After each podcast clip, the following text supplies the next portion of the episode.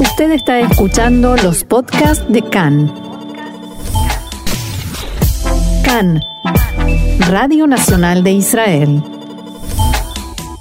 Dejamos atrás la información, las noticias, el coronavirus, aunque no nos podamos olvidar de él, y conectamos nuevamente mucho tiempo después con Chile, donde tenemos a Manuel Férez, maestro universitario y experto en minorías de Oriente Medio y el Cáucaso. Shalom, Manuel, ¿cómo estás? Shalom, Ofer, ¿cómo estás? ¿Todo bien? Bien, eh, de entrada Manuel, agradecerte que vuelvas aquí con nosotros a pesar de las horas tempranas que tenéis en Chile. Y antes de meter, adentrarnos en la materia, en un tema bien interesante del que vamos a hablar, quería preguntarte brevemente cómo estáis allá por toda la situación y cómo estás tú, por supuesto.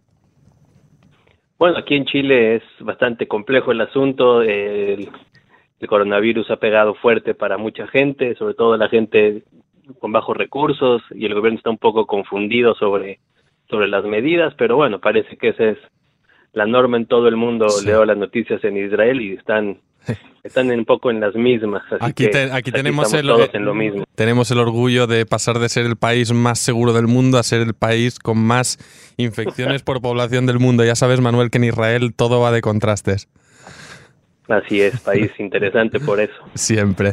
Bueno, eh, Manuel, eh, seguimos, eh, tengo mucho gusto de volver a seguir con nuestra tradición de estas charlas para explorar Medio Oriente, minorías, sucesos históricos que obviamente pues modificaron el porvenir de la región y hoy vamos a hablar de Turquía y más concretamente de los judíos de Turquía y varios eventos que ocurrieron en el siglo XX que cambiaron mm, diría que para mal el carácter de la comunidad judía en, el país, pero me gustaría, antes de empezar, Manuel, que nos ubicaras, que nos pusieras en situación de cuándo y cómo llegan los judíos a Turquía, al Imperio Otomano, y un poco que nos des su background histórico en el país. Eh, sí, eh, es interesante ver la historia de los judíos en territorio otomano porque mucha gente piensa que el inicio de la vida judía en la zona es 1492, cuando muchos judíos de la península ibérica fueron llevados y llegaron a la tierra de los sultanes, pero sencillamente 1492 es solo la fecha de la llegada de los judíos sefaraditas, la presencia judía en esta zona, en la zona de Anatolia, data por lo menos del siglo IV o siglo III antes de la época común. Se han encontrado sinagogas, restos de sinagogas antiguas en ciudades como Mileto, como Sardes, Prieno. O sea, estamos hablando que la vida judía en Anatolia es por lo menos 11 siglos antes de la llegada de los turcos en el siglo IX y siglo X a la zona de Anatolia. Eh, antes de la llegada de los judíos sefaraditas ya había presencia de judíos europeos ashkenazís que fueron llegando, por ejemplo, de Hungría en 1376, en Francia y de Sicilia en 1394, judíos de Tesalónica también llegaron a la zona cuando Tesalónica cayó en manos venecianas. Entonces sí, es interesante ver que la historia judía en la zona de Anatolia, la actual Turquía, es muy antigua, y ya hablamos para irnos a lo moderno, que es lo que nos interesa hoy, pero desde el siglo XV, siglo XVI, digamos que el imperio otomano, el imperio osmanlí, se empieza a llenar de judíos que encontraban ahí en su, en su, en su territorio, eh, una mejor situación que en una Europa cristiana que los expulsaba constantemente. Un detalle interesante, eh, un rabino muy famoso que se llamaba Itzhak Sarfati enviaba cartas, que él, él era el, rabino mayor de una ciudad importante que se llama Edirne, y mandaba cartas durante toda su vida a sus correligionarios en Europa diciendo vénganse al territorio de los de los sultanes y este es el contexto histórico desde el cual hay que entender, como tú decías muy bien, cambios negativos en el siglo XX para los judíos de, de Turquía, principalmente en el periodo que va del fin del Imperio Otomano al inicio de la República de Turquía. Sí que es cierto, Manuel, que, y, es eh, muy importante este punto que destacaste, ¿no? Que, la importante vida judía en el país no, no empieza con esa oleada de sefardíes que llegan después de la Inquisición española, pero lo que sí que es cierto es que al menos a nivel actual sí que se relaciona mucho pues esa, esa seña tan presente, ¿no? Que imprimieron los judíos sefardíes a, a, a varias ciudades turcas y sobre todo por la conservación del idioma tan peculiar del judeo español o ladino que lograron transmitir incluso hasta el día de hoy, ¿no? Así que sí que es cierto que tal vez el origen no está ahí, pero sí que muchos tienen en mente que esta fuerte, bueno, que esta influencia ah, prácticamente se nota hasta la actualidad. Sí, y, ahí, Ofer, si me dejas eh, agregar algo, eh, la llegada de los judíos sefaraditas es un caso interesante porque se fueron comiendo a las demás comunidades. O sea, hubo un punto en que el 90% de, las, de los judíos del imperio se definían como, como sefaritas, pero había romaniot, que es el término que se utiliza para los judíos que residían en Bizancio, llegaron caraítas, había ashkenazís, eh, pero es correcto, lo, lo sefaradí fue tan potente comercialmente, intelectualmente, ellos llevan la imprenta al Imperio Otomano, ellos establecen Estambul, llegó a ser una ciudad con no sé, 30% de, de, de, de judíos, habiendo ciudades como Salónica, donde más de la mitad de la, de la ciudad era judía. Entonces es cierto, es un orgullo sefaradí, eh, esta, esta historia del Imperio Otomano, que tristemente, como tú decías, el siglo XX, pues las noticias van a ser más bien violentas y de intolerancia. Sí, y bueno, si te parece, vamos a entrar a estos eh, más bien dos episodios importantes que marcarán el destino. Me gustaría, Manuel, un poco que nos los contaras y luego a continuación pues ver mm, cómo modificó y en qué resultó y un poco en qué estado actual se encuentra la comunidad o las comunidades judías en el país. Vamos un poco atrás al siglo XX, a 1955, donde se producen unos pogromos brutales. Todo lo que estuve leyendo antes de nuestra charla, Manuel, la verdad que pone los pelos de punta y además es una historia poco contada. Son pogromos que afectan a ciudadanos, vamos a decirlo así, no musulmanes, ¿no? De Turquía, es decir, a griegos, a armenios y, por supuesto, a judíos en Istambul. ¿Qué ocurrió, Manuel? Fíjate, Ofer, que el 6 de septiembre debe ser una fecha que constantemente se hable de ella. Hay dos eventos eh, importantísimos en la República de Turquía que, como tú bien dices, han sido ocultados. Eh, habría que analizar por qué. Eh, el 6 de septiembre de 1955 y el 6 de septiembre de 1986 son dos páginas negrísimas en la historia de la República de, Turquía. Empezaré, como decías tú, en la del 55. El 6 de septiembre del 55, eh, personas, vecinos musulmanes, empezaron a atacar organizadamente a sus vecinos cristianos y judíos. O sea, se le llama el Kristallnacht de, de Turquía. O sea, se destruyó para quien permítame solo, solo, una aclaración, Kristallnacht en referencia a la noche de los cristales rotos, tan conocidos tristes eventos que pues eh, fueron el inicio de la persecución de los judíos en Alemania. Solo una aclaración.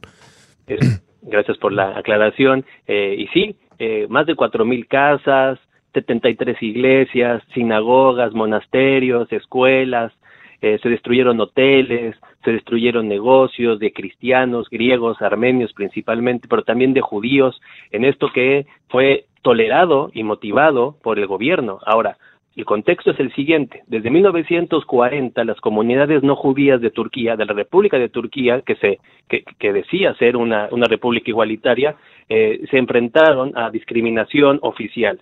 Había impuestos especiales para griegos, para armenios, para judíos, y la idea desde el gobierno era apoderarse de esas, de esas eh, pertenencias, de esos eh, negocios, poco a poco forzando a los griegos y judíos a huir de Estambul. Eh, utilizaron bandas de gente armada pagada, esparciendo rumores que decían que judíos o, griegos estaban atacando musulmanes, que querían destruir el mausoleo de Ataturk. un montón de rumores que motivaron a, bandas organizadas a golpear, violar y destruir lo que encontraron eh, del caso. Esta, esta violencia en Estambul en 1955, insisto, fue tolerada, motivada y aplaudida desde los altos círculos de la de la República, porque la idea era turquificar y expulsar como, como competidores eh, comerciantes comerciales, perdón, a cristianos y judíos. Y encima se, calcula y, encima se ponía la y encima se, eh, se encargaban de poner la culpa a quienes huían, ¿no? Como miembros de minorías desleales al, al Estado. Correcto, Y, eh, como tú bien lo aclaras, no solo griegos, armenios y judíos y nestorianos, etcétera, fueron víctimas de violencia, sino también de una retórica que les decía que eran unos traidores, porque muchos de ellos huyeron, algunos a Palestina, a Israel. Eh, hay un precedente, en 1934, en la región de Tracia, también se expulsó a los judíos y las razones eran iguales, ¿no? Eran razones comerciales, eran razones de depuración, o sea, realmente estamos hablando que esta República de Turquía, que durante mucho tiempo gozó de aplausos en Occidente, pues se basa, se basa en su, en su origen en una agresión a lo no musulmán y principalmente con lo armenio y en este caso que estamos platicando sobre, sobre los judíos, ¿no? Ahora, no es que no hubiera información, ¿no, O sea, cónsules norteamericanos, cónsules europeos en el 55 hablaban de la destrucción, hablaban de la violencia, hablaban como la policía, la policía no hizo nada para evitarlo e incluso se llevó a los atacantes, a los agresores en autobuses para movilizarlos por todo Estambul y apropiarse de los de las de las propiedades de griegos y judíos. Eso en 1900 55, que fueron 48 horas de destrucción, violación y violencia, que solo falta meterse a Google para que ustedes lo encuentren.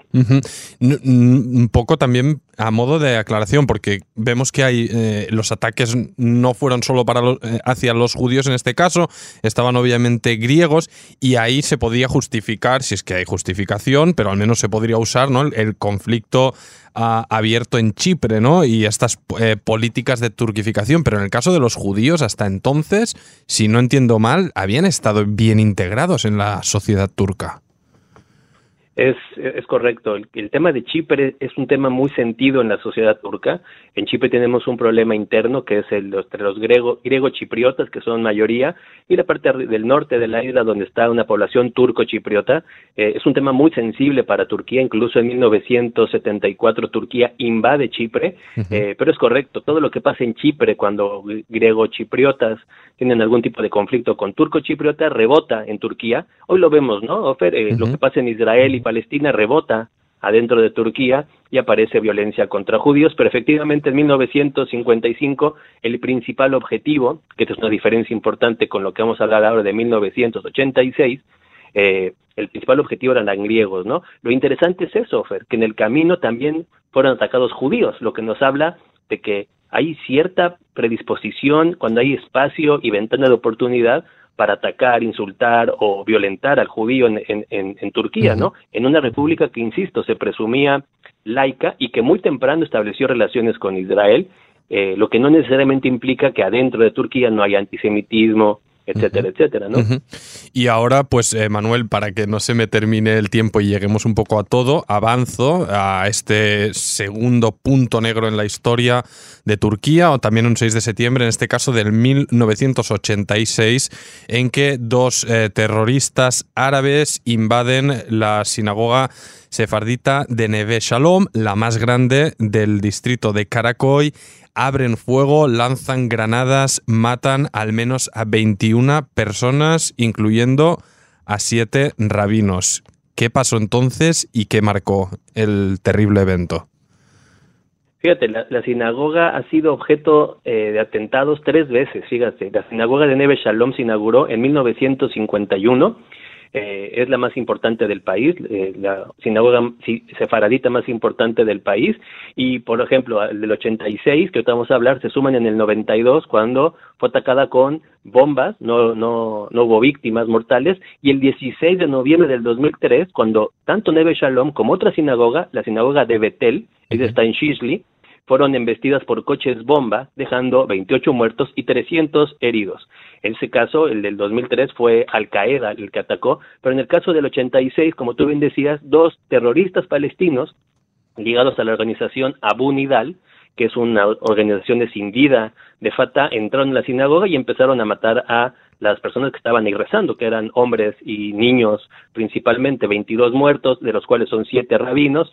Eh, esto fue un shock impresionante en la sinagoga, incluso hoy si uno va a la sinagoga, pues los, las medidas de seguridad son impresionantes. eh, también contó con el beneplácito de algunos sectores sociales turcos, principalmente de derecha radical o islamistas, y esto eh, ofrece un punto para mí, es el punto del fin de la comunidad judía de Turquía, que hoy se calcula entre 30.000 y 50.000 personas. Después del 86 tú tienes un éxodo enorme de turquíos, eh, de, judíos eh, turcos a Israel, también Estados Unidos, incluso a México, llegaron para nunca más volver a Turquía, pero para cerrar eh, la plática positivamente, ellos también se llevaron su cultura. Tú decías el, el, judío árabe, ladino, también la comida, sus historias, su identidad turca, la, la, por lo menos en México la, la, sobreviven, la, la recuperan, pero sí me era muy importante platicar hoy de este eh, dos eventos de septiembre, 6 de septiembre en Turquía, para que nos pongamos a reflexionar sobre un proceso, Ofer, que es triste, que es el fin de, lo, de las comunidades judías del Medio Oriente. Más allá de Israel, las comunidades judías del Medio Oriente están terminándose. Sí, porque hablas, eh, no sé si esta cifra que nos dabas ahora de 30, 50 mil, decías que es los que quedan en la actualidad, mm, para ponernos en perspectiva en cuánto se disminuyó. Es decir, dijiste que el 86 es un punto negro que marca un, bueno, un punto de no retorno. Hablas de este éxodo a Israel, Estados Unidos, México. No sé si sabes antes o hay cifras de cuántas personas hablamos que, eh, judías que habían en Turquía. Hay cálculos, pero es difícil, ver porque los censos eran diferentes. No solo voy a dar un dato. A principios del siglo XX, a principios del siglo XX, había 20% de la población de la actual Turquía era judía o cristiana. Hoy no llega ni al 2%. Pues, o sea, ahí está el dato abrumador. O sea, al inicio del siglo XX, el 20% de la población de la actual Turquía era o cristiana o judía. Hoy ese número no llega ni al 2%, para que nos radioescuchas pongan en perspectiva lo que es un, se ha llamado limpieza ética, se ha llamado expulsión, sea como sea, Ofer, eh, esa diversidad religiosa de la cual incluso la República de Turquía presume, en los números no es así. Quedan el cascarón, queda el cascarón de la iglesia, queda el cascarón del barrio, pero la vida cristiana y la vida judía de Turquía realmente está en, en desaparición eh, muy, muy importante. Pues bueno, está muy bien poner puntos sobre las IES y repasar los eventos y hablar de, de, barrios, de personas, porque al final mm, se conoce eh, a lo grande ¿no? esta disminución o desaparición de la vida judía en Oriente Medio, obviamente fuera de, de lo que es Israel, pero, pero es preciso repasar los hechos para entenderlo y ver en qué situación nos encontramos. Mientras, eh, Manuel Férez, profesor universitario, experto en minorías de Oriente Medio y el Cáucaso, muchas gracias de nuevo y te espero en la próxima. Ofre, que estén muy bien todos. Nos vemos. Igualmente, shalom.